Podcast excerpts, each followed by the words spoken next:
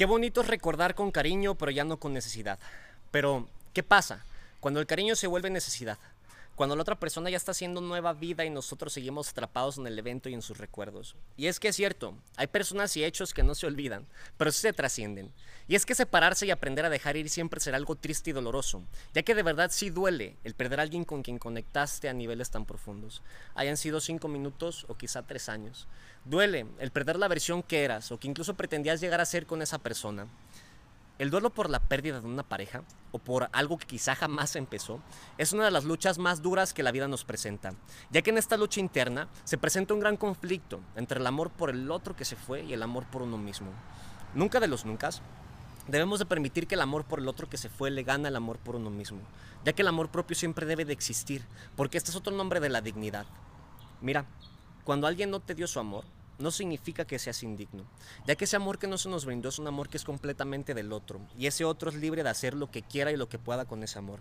Claro, que si ese amor no fue para nosotros puede doler, puede que transitemos con dolor ese duelo, pero jamás debemos de transitarlo con vergüenza o con culpa, ya que el amor no es algo que se consiga haciendo fuerza o queriendo manipular las decisiones del otro.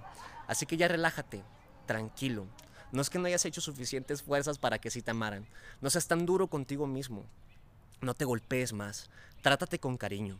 Cuando te deprimes y te culpabilizas tanto a tal grado de hacerte tanto daño emocional o físicamente, te lastimas, te haces daño, dejas de amarte a ti mismo y descuidas de lo más importante, o sea, de ti, de lo que sientes y lo que piensas. Recuerda que nadie puede transmitir lo que no se tiene. No puedes pedir ni mucho menos brindar amor si no te amas primero a ti mismo lo suficiente como para cuidar de ti y dejar de lastimarte con tus emociones tóxicas. Yo sé que es difícil lidiar con la locura y la angustia que estas luchas nos presentan. Sin embargo, yo he aprendido con el tiempo que mientras más he perdido, más he ganado. Que de la cuna a la tumba es una escuela y que por lo tanto lo que nosotros le llamamos problemas, Dios le llama lecciones. Que la vida y Dios no te quitan cosas, sino que te liberan de cosas que te encadenaron para que vueles más alto y alcances la plenitud.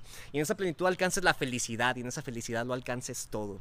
Para terminar, recuerda y manténlo siempre en mente que cuando empiezas a aceptar las situaciones como son y no como tú quieres que sean, empezarás a tener serenidad, tranquilidad en el espíritu y crecimiento. Pero sobre todo, verás cómo llega a tu vida, querido amigo, la nueva plenitud que, que encantará todo tu entorno y sobre todo te llenará de gozo.